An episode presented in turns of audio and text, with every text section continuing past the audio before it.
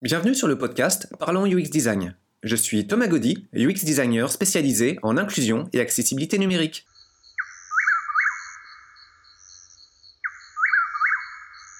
Salut tout le monde pour ce nouveau podcast. Alors dans celui-ci, on va parler d'une méthodologie qui peut permettre de résoudre des problèmes de conflits, de divergences d'opinion, de visions contradictoires dans des contextes où vous pouvez avoir de nombreux collaborateurs autour de vous qui ont bah, la possibilité de dire où doit partir le projet, mais qui sont pas forcément d'accord et il peut y avoir des problèmes de, lead, euh, des problèmes de direction dans le projet. Ça peut arriver assez fréquemment en fait dans différentes tailles de projets. Je l'ai déjà eu à diverses reprises, mais là récemment, il y a eu un contexte où c'était un petit peu plus délicat à gérer et bah, je vous propose une méthode qui permet de gérer assez, euh, assez efficacement ce genre de situation. Alors déjà, euh, avant d'arriver sur la partie solution, expliquons le problème. Donc le problème, quand vous êtes UX designer sur un projet et que vous commencez à avoir une taille d'organisation euh, suffisamment conséquente, vous n'allez pas avoir forcément la possibilité d'appliquer par vous-même votre vision à vous de designer sur à quoi devrait ressembler l'outil vous n'aurez pas forcément non plus la possibilité d'aller voir l'utilisateur pour coller à ses besoins et puis bah, créer une interface, un environnement numérique qui corresponde de façon ad hoc à ses besoins. Donc euh, bah, vous allez devoir en général vous reposer sur différentes expertises et pour ça vous pourriez avoir euh, dans votre entourage euh, des experts métiers, des analystes d'affaires, des analystes fonctionnels. Vous pourriez avoir euh, d'autres collaborateurs encore euh, divers et variés qui vont avoir leur mot à dire sur à quoi doit ressembler l'interface de l'outil.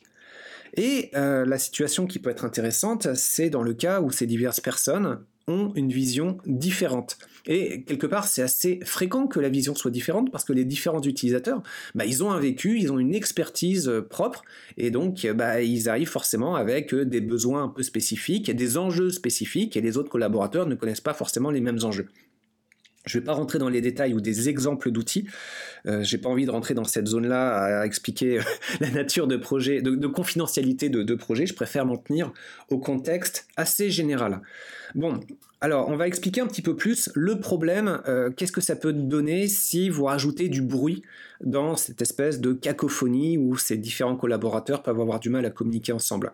Donc mettons que vous arriviez et puis bah, vous voyez des problèmes avec euh, des zones d'ombre, des choses qui ne sont pas forcément expliquées. Là, vous prenez l'initiative, c'est très bien de prendre cette initiative, de, euh, de répondre à des manques en faisant des propositions dans une interface. Alors donc vous allez rajouter, je ne sais pas moi, une fonctionnalité ici, un bouton là, quelque chose, une interactivité que vous allez décrire avec euh, votre maquette ou avec votre document. Et puis bah, en général, dans la plupart des projets, c'est bien, c'est apprécié parce que bah, ça permet de combler un besoin et puis on va vous dire euh, super, bravo, euh, bien vu, tu as été bien réactif et puis on passe à la suite en fait. Ça permet d'aller vite et bien euh, vers un projet qui va rapidement se, concevoir. Mais là, dans notre situation, ben, on n'est pas tout à fait dans cette situation-là, parce que euh, il y a déjà pas mal de monde qui ont une vision du projet, et si vous faites ça, quelque part, euh, bah, vous les écrasez avec une vision qui peut diverger de la leur. Ils n'ont pas le temps de converger entre collaborateurs que déjà vous vous apportez une vision divergente. Et là, ça peut devenir encore plus compliqué en fait, parce que bah, il peut y avoir euh, une situation où il y avait du bruit avec plusieurs personnes qui s'entendaient pas, et il y a une personne supplémentaire qui apporte encore une vision différente. Et en quoi votre vision serait-elle meilleure que la leur? Et donc, de leur point de vue, c'est quelque chose qui peut être très agressif et euh, très difficile à gérer. Bon, mais ça pose un, problème, ça en fait, parce que bah, euh, comment est-ce que vous pouvez intervenir et bonifier le projet dans un contexte où c'est pas forcément facile de s'exprimer? Donc euh, pour ça, ce qui me semble être intéressant, c'est de partir sur des outils collaboratifs. Donc euh, pour ça, il y, a, euh, bah, Axure, qui est un peu collaboratif, mais c'est pas le meilleur dans ce domaine-là. Axure, il est plus fort pour communiquer de l'interactivité. Encore, assez rapidement, ça, finit par montrer ses limites. donc vous avez Figma, slash FigJam. Et ce qui est intéressant, c'est que ces outils, bah, c'est vraiment des environnements collaboratifs où euh, plusieurs collaborateurs avec leur curseur peuvent se mettre à déplacer euh, de façon assez simple euh, des cubes, du texte, des post-it, des commentaires. Les post-it, c'est sur FigJam, hein, pas, sur Figma. Bon, ça, ça peut être sympa, mais c'est pas la situation non plus magique parce que bah, l'outil, il reste limité, il continue à, à évoluer. Et je suis tombé sur pas mal de collaborateurs qui n'exploitent pas bien la dimension collaborative de Figma ou Figjam parce qu'ils ont eu des expériences déplaisantes avec. Avec un collaborateur qui arrive et puis, euh, paf, une mauvaise manipulation, il efface plein de trucs. Et puis au moment d'une présentation, on se rend compte qu'il y a plein de trucs effacés et là, ah, le drame, qu'est-ce qu'on fait euh, Mince, il manque du travail. Euh, bon, très bien, présente-moi où t'en es. Ah bah vous allez rire, mon travail a été effacé par quelqu'un qui? Et il n'y a pas dans, dans, dans Figma d'historisation euh, des données pour savoir qui a fait quoi à quel moment. Dans d'autres environnements collaboratifs, on peut avoir ce genre de choses, ce qui permet de remonter un petit peu la, personne fautive qui aurait éventuellement fait, euh, pas un sabotage, mais euh, une mauvaise manipulation, ça, ça peut arriver. Bon, donc il y a un problème, c'est que on peut avoir à disposition des outils collaboratifs, mais ces outils collaboratifs, ils sont pas forcément super bien pensés pour tous les cas de collaboration, et donc de ce fait, j'ai beaucoup euh, de collègues, j'ai croisé beaucoup de collègues qui euh, préfèrent l'exploiter, utiliser ce genre d'environnement, mais à des fins solo. Donc c'est pas forcément euh, super idéal. Un autre problème qui peut y avoir, je vais parler beaucoup de Figma slash Figjam, un autre problème qui peut y avoir, c'est que les collaborateurs que vous allez inviter à, à venir participer, bah, ils vont arriver, mais de façon très très timide, parce que justement, ils vont pas vouloir faire ce genre d'erreur, et donc ils vont commencer à déposer des, des commentaires. Et le système de commentaires, bah, il est assez pourri en fait dans le sens où bah, c'est pas facile de filtrer les commentaires et au bout de quelques dizaines de commentaires ça devient déjà complètement ingérable. Euh, il y a trop de personnes qui parlent à droite à gauche et on sait plus qui dit quoi on n'arrive plus à distinguer les commentaires des réponses des, choses importantes des choses moins importantes. Et euh, donc là bah, c'est un canal de communication qui touche assez rapidement ses limites. Là a encore un autre problème, c'est que vous voudriez partager un environnement collaboratif, mais cet environnement, Figma slash Figjam, il n'est pas gratuit. Et donc, dans des grosses équipes, bah, obtenir des licences, bah, c'est pas facile en fait. Et euh, bah, vous pourriez avoir la situation où plein de collaborateurs vont dire oui, oui, je vois le potentiel, j'ai envie de, participer, mais bah, ils vont pas forcément pouvoir le faire parce qu'on va dire oui, mais là, calmez-vous, en fait, une licence, une licence Figma, ça peut coûter un petit peu d'argent. Et puis, euh, il, y a, commence à y avoir beaucoup de gens dans, l'entreprise qui aimeraient en avoir une, donc bah, en fait, non, on va pas en octroyer. Et donc, les personnes, ah, on peut plus. Donc, on leur explique qu'ils peuvent mettre des commentaires, mais voilà, ça renvoie au problème euh, dont je parlais tout à l'heure. Les commentaires, assez rapidement, peuvent avoir des limites qui sont pas évidentes à gérer. Donc on a un outil collaboratif, mais euh, par manque de moyens parfois de l'organisation, ou par manque de volonté, ou par manque de calcul de ce que ça peut donner, ou par manque de, problèmes de gestion, il peut y avoir toutes sortes de raisons. En tout cas, tous les collaborateurs n'auront pas forcément accès à la possibilité de collaborer, alors qu'ils pourraient être bien, bien volontaires à le faire. Bon, donc, euh, on a ce problème-là de gens qui vont se mettre à communiquer ici par des fichiers Excel, là par euh, des Jira par exemple, euh, là encore par des documents textes, et puis tout ça va se retrouver un petit peu éparpillé à droite à gauche. On arrive sur un vieux problème dans la conception de projets numériques, c'est que les gens sont payés à produire de la documentation, et ça, c'est facile d'en produire. J'avais même euh, un collaborateur qui disait Moi, je suis une machine à produire de la doc. Voilà, tous les jours, je sors des gros rapports. Et puis, bah, nous, on était euh, catastrophés en même temps parce que ces rapports étaient effectivement titanesques, mais on n'avait pas le temps de les lire. Du coup, euh, tout ce qu'il produisait, bah, on se disait Bah oui, très très bien, mais fais-nous une synthèse. Bah oui, mais faire une synthèse, c'est un petit doc. Moi, je suis payé pour faire beaucoup plus. Et quand vous avez une équipe avec plusieurs dizaines, parfois plusieurs centaines de personnes qui sont payées à produire de la doc et que personne n'a le temps de lire la doc des autres, bah là, il y a un gros, gros problème. Et ça fait autant de vision de l'outil que les gens n'ont pas le temps de se partager. Donc voilà, il y a un besoin d'autant plus critique. Bon, comment faire là-dessus? Euh, La méthodologie que je vous propose, donc un environnement collaboratif, essayez de centraliser un maximum de besoins sur euh, cet espace-là et vous allez essayer de faire un espèce de gros poster. Vous commencez par un flow, en fait un diagramme de flow qui euh, donne une espèce de vision du projet. Euh, si le projet a déjà démarré, c'est tout à fait possible aussi. Au moment où vous arrivez dessus, bah, vous essayez de retracer le flow, vous demandez si le flow existe. Parfois, vous pourriez avoir la surprise qu'il n'existe pas. S'il n'existe pas, vous essayez de le retracer, vous, le refaites. Et puis, euh, oui, oui, hein, ne, riez pas, ça, arrive, ça peut arriver plus souvent que vous ne, le penseriez. Et puis, bah, là-dessus, après, la, règle, c'est d'être très prudent. Vous invitez les gens à interagir sur le document, Ça peut être sous forme de commentaires s'ils préfèrent ça, ça peut être sous forme de post-it, et vous, vous allez avoir un rôle de gestion derrière qui va être important. Votre rôle là-dedans, ça va être de dire qui dit quoi à quel moment? Donc euh, les commentaires, vous allez essayer de toujours les réduire à un niveau minimal. Euh, ça ne veut pas dire tous les effacer, mais ça veut dire juste garder les commentaires qui sont en cours d'actualité et euh, les autres, bah, vous allez les archiver. Mais avant de les archiver, en fait, idéalement, je vous recommande de les copier-coller sur un post-it. Donc vous allez avoir toute une série de post-it avec l'auteur, et ça permettra de dire, avec la date, à tel moment, telle personne exprimait tel besoin. Et puis, au fur et à mesure des réunions, des rencontres, des tests, euh, bah, vous allez avoir différents sujets qui vont être abordés. Ça va vous permettre d'assembler des séries de post-it et vous allez comme ça faire des conversations qui pourront être sans ça un peu disparates, mais là, ça va permettre d'avancer des conversations.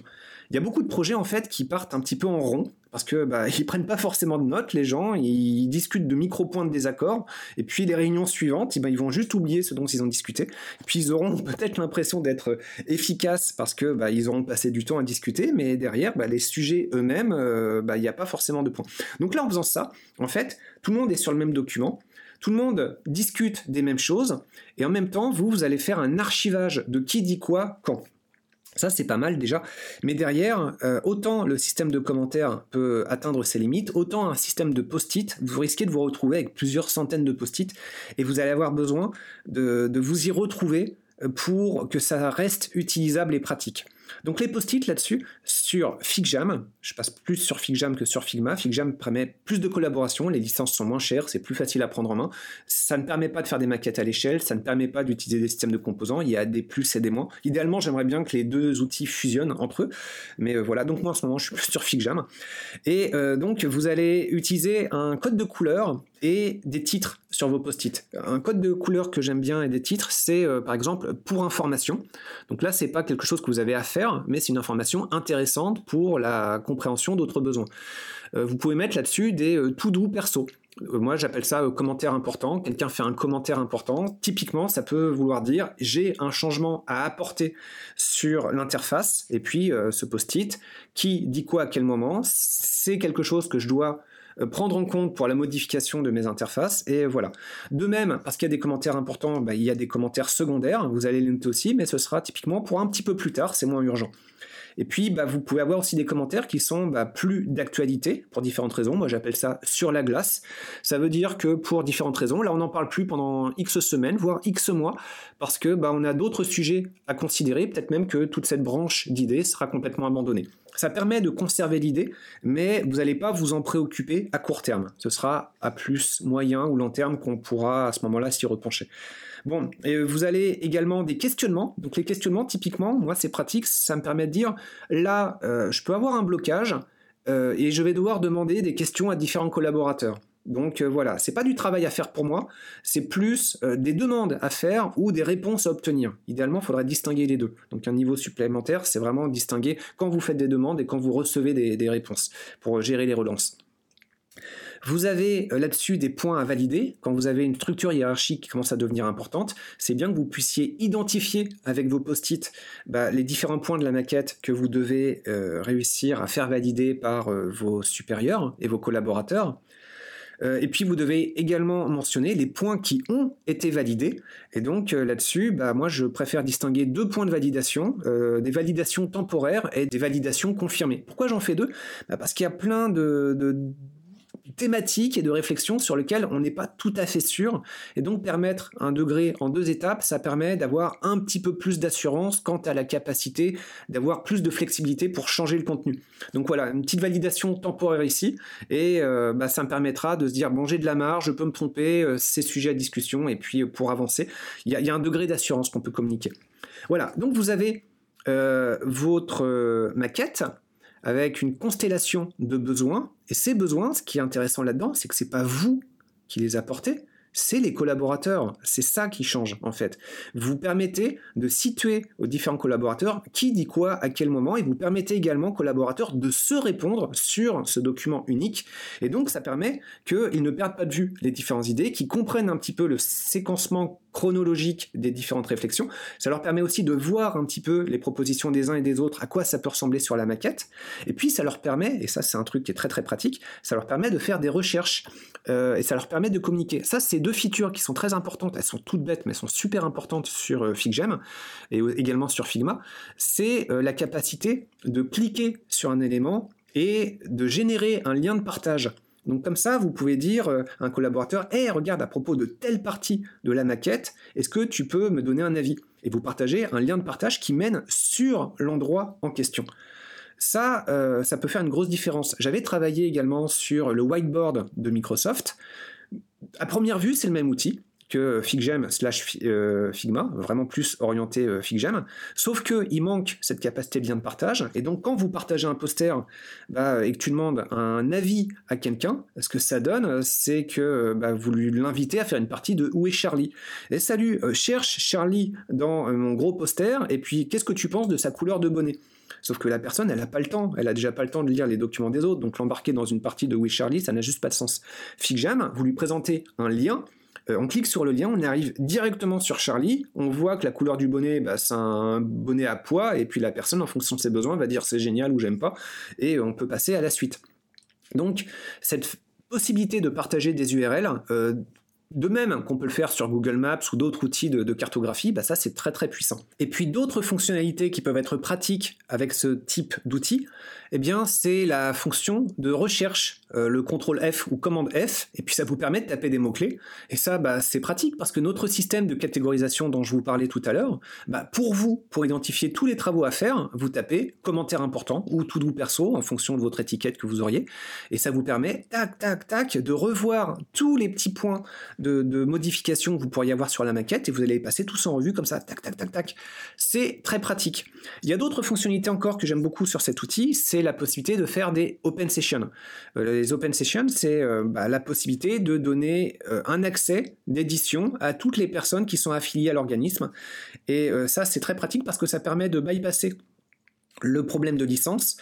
Euh, ça peut poser des problèmes de confidentialité euh, au sein de votre entreprise. Normalement, euh, les personnes en dehors de l'organisation n'ont pas accès. Normalement, vous sentez hein, que je suis pas tout à fait sûr là-dessus. Ça peut être un petit peu, un petit peu, un petit peu malaisant là-dessus.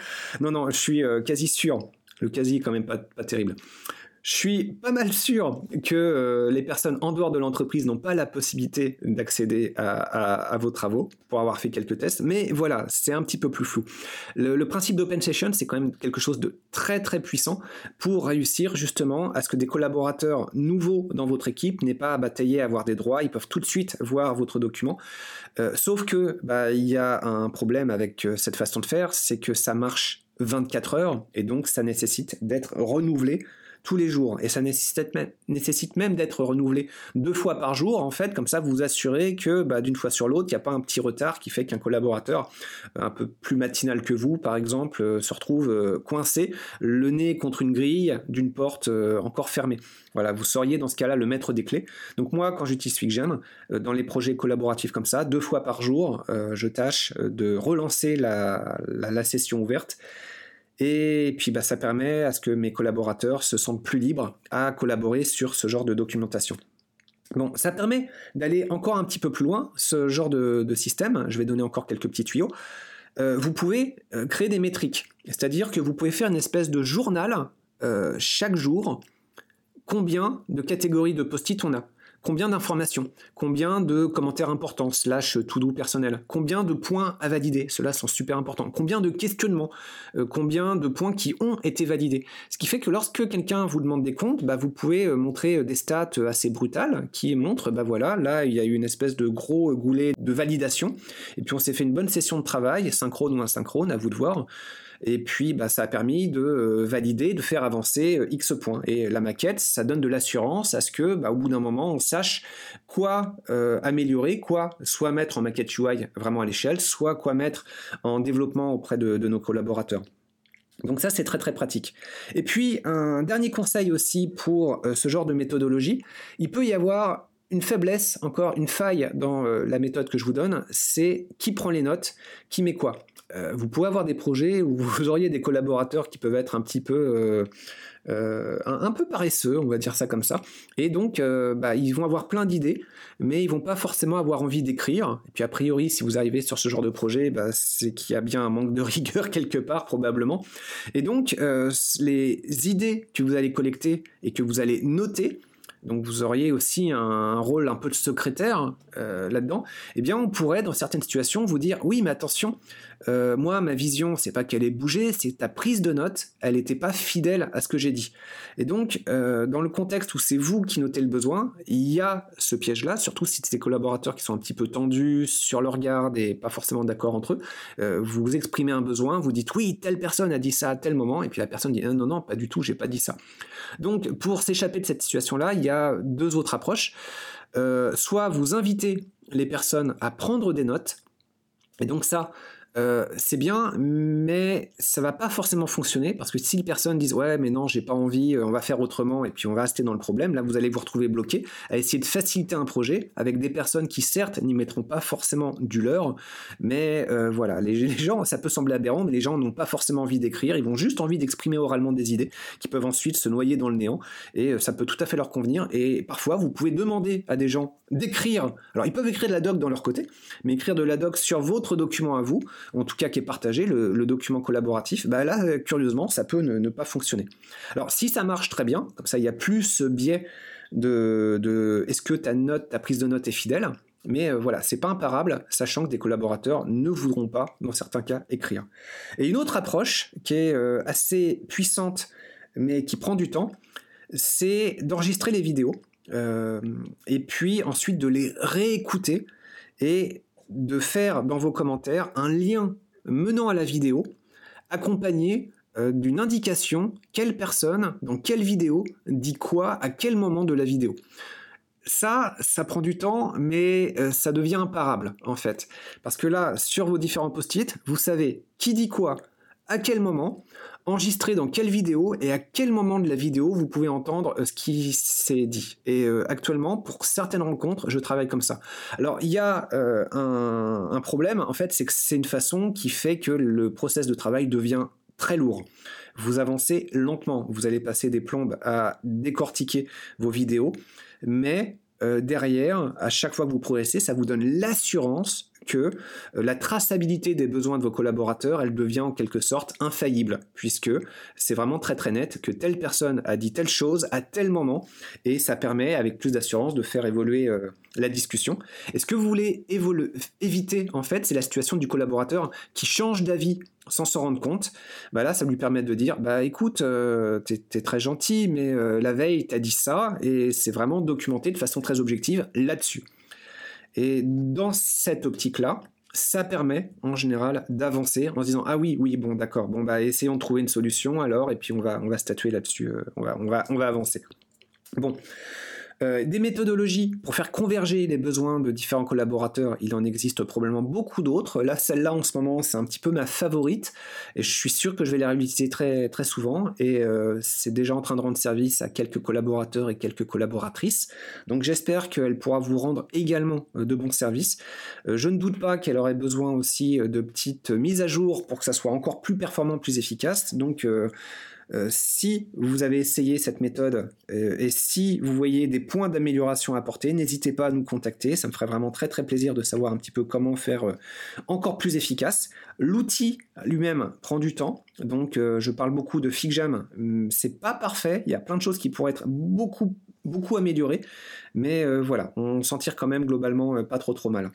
Donc, euh, bah, je clôture mon podcast là-dessus, sur euh, cette méthodologie pour réussir à faire converger euh, des visions opposées euh, divergente de, collaborateurs dans un contexte où vous, bah, vous n'avez malheureusement pas forcément la possibilité d'arriver avec une, nouvelle voie, euh, des propositions créatives, parce que bah, c'est pas ce qu'il faut. Il faut faire converger les visions des autres personnes dans un contexte où euh, il n'y a pas forcément de notes, tout est éthéré, et puis les personnes peuvent changer d'avis sans même s'en rendre compte, donc ça peut être très compliqué. Et ça, d'expérience, ce que je vous ai expliqué, bah, ça marche plutôt bien. merci pour votre écoute. Et à très bientôt pour un prochain podcast.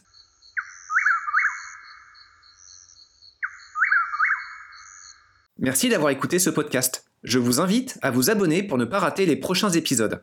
Si vous voulez en savoir plus sur moi, je vous invite aussi à consulter mon profil LinkedIn. Thomas Gaudy, T-H-O-M-A-S, G-A-U-D-Y. Si vous souhaitez de l'accompagnement pour implémenter ces notions et ces outils dans vos équipes et vos projets, vous pouvez faire appel à mes services de consultant en UX Design. Il vous suffit de me contacter via mon profil LinkedIn. Au plaisir